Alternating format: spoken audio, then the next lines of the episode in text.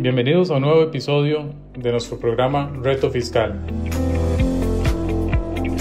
El día de hoy atenderemos los temas referentes al intercambio de información tributaria que se realizan entre diferentes jurisdicciones. ¿Qué clase de información, qué características conllevan, qué riesgos representan a los contribuyentes?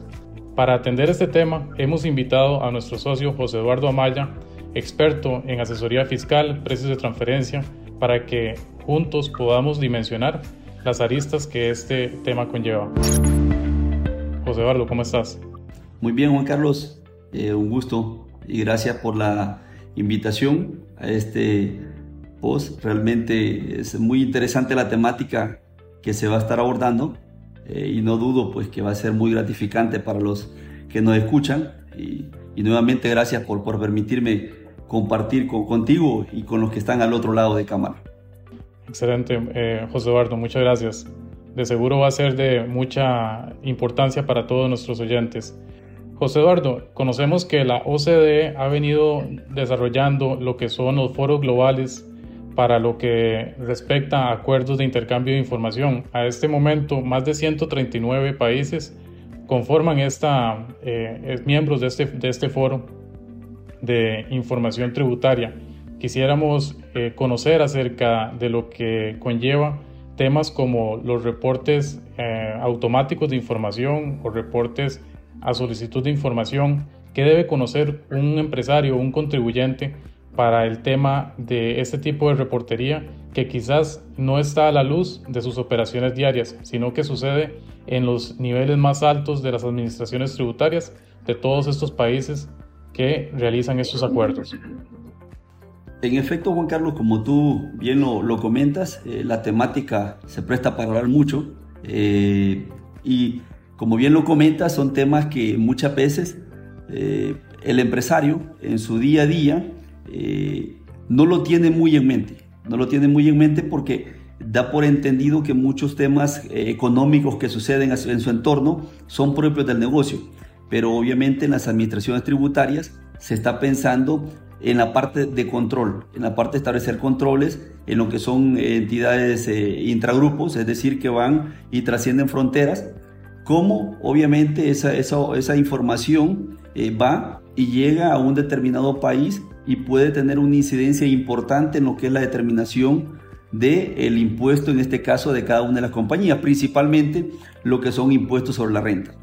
A partir de ahí, como tú bien lo mencionas, eh, a nivel internacional existe disposición puntualmente sobre lo que son acuerdos de intercambio de información. Y eso es lo que justamente eh, vienen y suscriben los países. Los acuerdos de intercambio de información que existen eh, hoy por hoy, que son avalados en este caso por OCDE y que son de utilización, como tú bien lo dices, en más de 132 países a nivel mundial, tienen varias características o hay mucha información de pronto que pasa de un estado a otro sin que necesariamente pueda ser eh, percibido por el empresario. ¿Qué tipo de acuerdos tienden a suscribirse? Bueno, hay acuerdos de tipo multilaterales y hay acuerdos de tipo bilaterales. Normalmente las administraciones tributarias lo que buscan es suscribir lo que son acuerdos tipo multilaterales. ¿Por qué? Porque les permite obtener información de múltiples jurisdicciones hacia un determinado contribuyente o hacia un determinado ente hacedor de, en este caso, de empresa en un determinado país. ¿Qué conlleva esto? Conlleva a que muchas veces se transfiere de un país a otro información sensible de los empresarios, que no es vista o percibida a simple vista en el día a día. Entonces son de esos detalles que cuando tú planteas la temática o cuando tú comentas la temática de intercambio de información, lo primero que se enciende es el foco de qué está ocurriendo con los eh, acuerdos sobre intercambio de información en materia tributaria. Y lo primero que se nos viene a la mente es qué está haciendo OCDE al respecto. Obviamente OCDE lo que está haciendo es colocando las reglas más claras para que cuando se haga negocio, obviamente, no haya abuso en, ese, en la información que viaja de un país a otro, en costos, gastos que viajan de un país a otro, y que puedan quedar en el limbo sin que pueda confirmarse de un país que está de pronto llevando a cabo una revisión o una auditoría o una determinada empresa si es correspondiente o no eh, un determinado pago, etcétera. Entonces, por eso los acuerdos son realmente importantísimos en materia de intercambio de información en materia tributaria. José Eduardo, muy interesante tu apreciación y tus comentarios acerca de lo que está sucediendo a nivel de, la, de los requerimientos de la OCDE y también los compromisos que las jurisdicciones tienen que cumplir. Esto conlleva a que se definan criterios de países cooperantes y no cooperantes para lo que son los temas fiscales que está trabajando la OCDE y eh, sus países para evitar la ilusión fiscal a nivel de las transacciones que empresas multinacionales realizan a nivel mundial.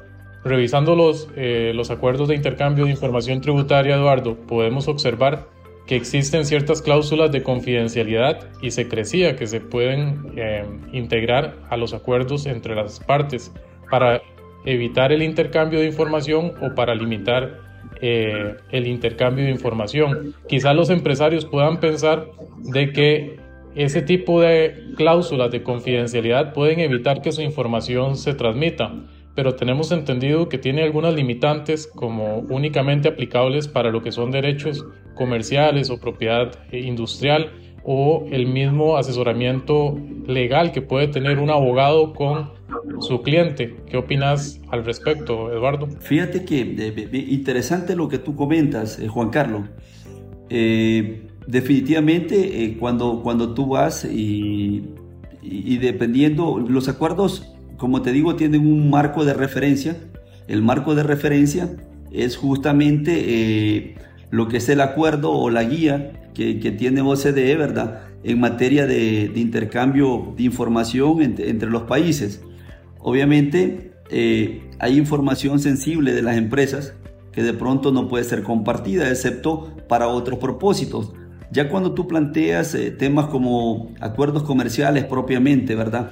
Que van y ponen en riesgo de pronto la forma de hacer negocio de una entidad, eh, de pronto va más allá o pudiese ir más allá, hay una línea ahí un poco gris o delgada y pudiese ir más allá de lo que el, propio acuerdo establece para el intercambio de información entre una compañía y otra.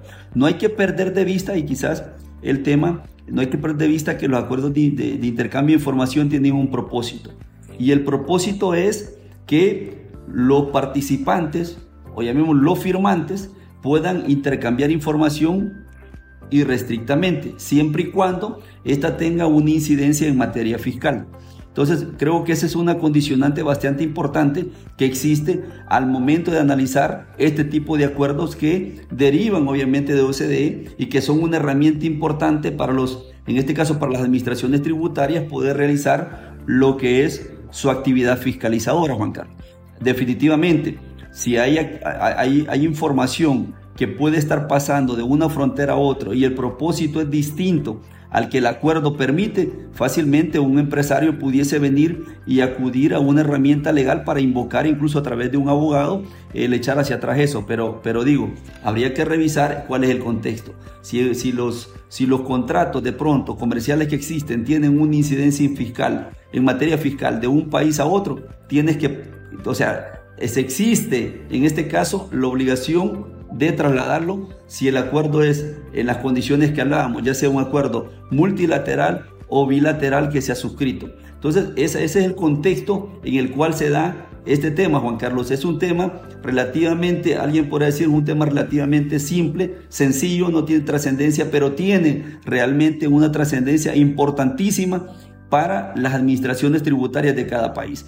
Para ponerte un caso, eh, en tu país, Costa Rica, hoy por hoy hay muchos contratos, muchos acuerdos de intercambio de información suscritas con otros países, llamémosle en la misma región de Latinoamérica, Centroamérica o Norteamérica o si lo quisiera ver Europa. Esos acuerdos justamente son para hacerlos valer, no son para que el Estado en este caso los tenga guardados. Por eso es que eso viene y le da mucha fuerza. ¿Por qué razón? Porque si no se hacen valer, muchas veces erosionan la base fiscal y las compañías no tributan lo que tienen que tributar en un determinado país. Eduardo, eh, interesante el, tema de confidencialidad que, que, mencionamos y de en qué momentos aplica y no aplica el intercambio de información. También el empresario debería conocer de la confidencialidad que invoca el formato de acuerdo de la OCDE es también en mención para el secreto que tiene que existir dentro de las administraciones tributarias, ya que los contribuyentes también pueden sentir un temor de que su información se está compartiendo con terceras partes y que no existe una protección, eh, temas de seguridad o temas que pueden afectar su, su situación eh, de seguridad a nivel personal o empresarial. Entonces, los acuerdos conllevan ciertos artículos que representan términos de seguridad que tienen que administrar las administraciones tributarias con sistemas, con procedimientos y que la información que se reciba evite ser em, compartida con personas que no están involucradas en los procedimientos tributarios de fiscalización que está solicitando el, acuerdo eh, o solicitando la parte eh, requerida. Es, correcto, Juan Carlos. Y quizás acá es donde se hace importante, siempre que, que, se suscriben los, los, los, acuerdos, ver cuál es el alcance de estos. El acuerdo como tal, y OCDE te establece que el acuerdo, si bien es cierto, tiene que tener la, jurisdicción en la que va a operar, el acuerdo también tiene que tener el tipo de impuesto que va a operar también. O sea, a ti no te pueden estar de pronto aplicar, voy a poner un ejemplo, pueden de un país A a un país B trasladar información que es en materia de impuestos indirectos, para poner un ejemplo, cuando a ti lo que te están haciendo de pronto es una revisión en una determinada jurisdicción de impuestos sobre la renta. No te pueden estar de pronto pidiendo información en materia de impuestos indirectos cuando lo que te están de pronto fiscalizando es materia aduanera. Entonces, son temas que el empresario tiene que conocerlas, tiene que saber, porque de ahí también deriva lo que es una posible defensa hacia adelante. Y es ahí justamente donde eh, se tienen que apoyar en especialistas en materia de eh, firma de acuerdos de intercambio de información. Otro tema importante es ver si el acuerdo tiene habilitada la pauta para poder fiscalizar desde una entidad extranjera a una entidad local. Normalmente esto ocurre en materias de origen. Por ejemplo, en materia de origen, tú puedes ir de una jurisdicción a auditar a otra jurisdicción. Entonces, por eso es que se vuelve relevante saber hacia dónde va el convenio, en este caso el, convenio de intercambio de información, qué abarca, qué, qué tan amplio es. Recuérdate que OCDE lo que te da es un formato, un formato bastante, bastante amplio, ¿verdad? Y bastante justo para que las administraciones tributarias puedan intercambiar la información necesaria. Ojo, ¿qué información? La que tiene relevancia en materia impositiva. Esa es la que se tiene que intercambiar.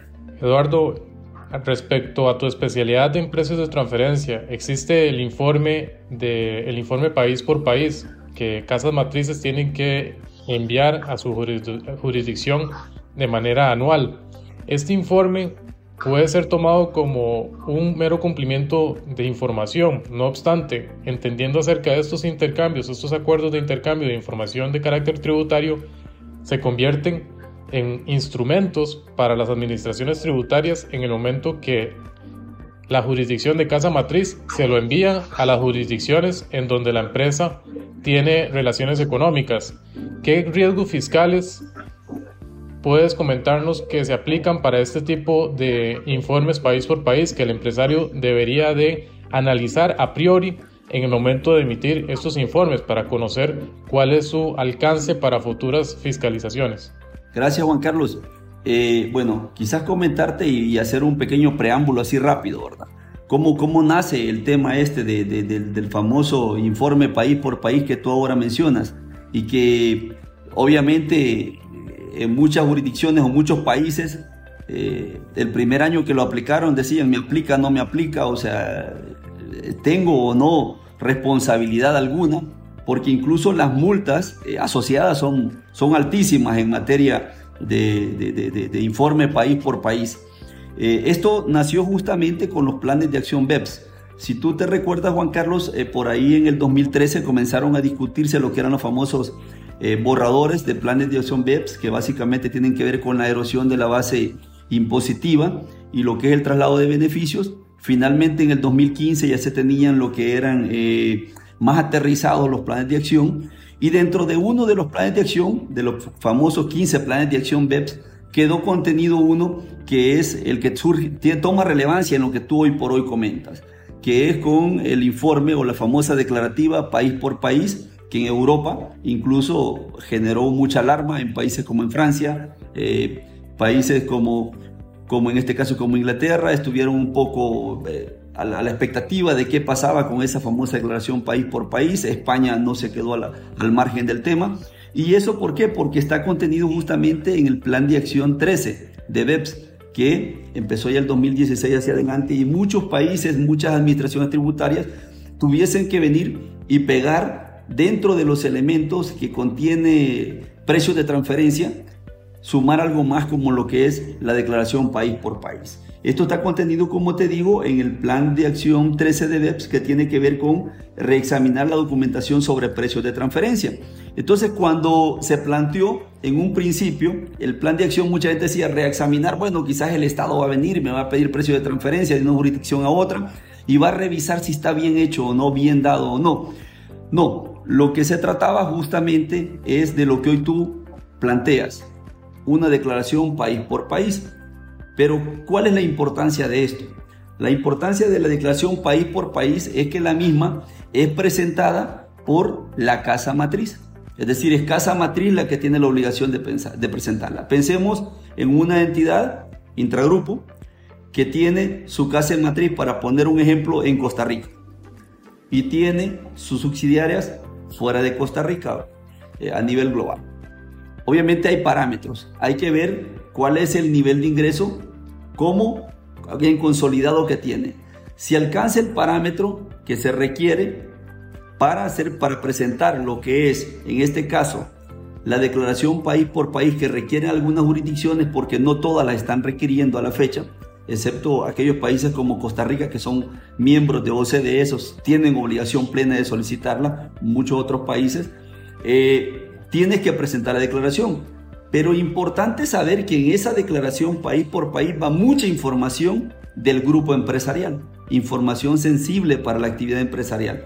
Y es ahí donde mucho empresario se, se puso quisquilloso en un principio. Entonces, se tuvieron que acoplar o establecer las condiciones sobre las cuales debía de generarse esa declaración país por país y generar reglas claras sobre quién es el obligado a presentarla. El obligado a presentarla es la casa matriz del grupo empresarial. Es decir, si otras entidades afuera le he requerido, lo que tienen que decir muchas veces es que la Casa Matrilla presentó esa declaración país por país. Pero ojo, las sanciones por no presentar una declaración de este tipo son realmente alarmantes, son fuertes y, por ejemplo, en, tu país hay, hay sanciones de, millones, o sea, no, no estamos hablando de sanciones que, que, son un par de dólares y entonces es ahí donde se hace importante o hablar de esta temática en este, en este foro al cual tú me invitas, ¿verdad? Eh, relevancia enorme en materia de precio de transferencia y en materia informativa, pero ojo, hay información sensible que llega a la administración tributaria y la administración tributaria conoce más acerca de tu grupo empresarial. José Eduardo, muchísimas gracias por todo el conocimiento que nos has compartido durante este episodio. Sé que nuestros oyentes aprecian y tomarán las, las medidas necesarias para llevarlo a cabo en sus, en sus empresas.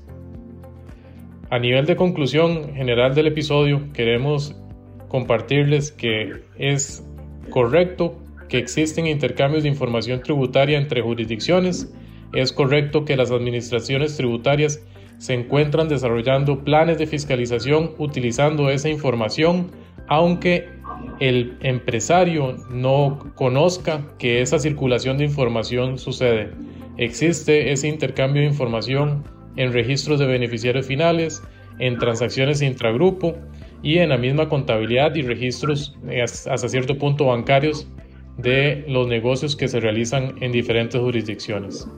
Esperamos que este episodio haya sido de suficiente grado para ustedes y los esperamos en una nueva entrega muy pronto. Gracias Juan Carlos, gracias por la, por la invitación. Espero más adelante pues acompañarte nuevamente a ti y a tus oyentes. Va a ser siempre un gusto compartir lo que está sobre la mesa. Muchas gracias Eduardo, ha sido todo un placer. Nos vemos en el próximo episodio de Reto Fiscal.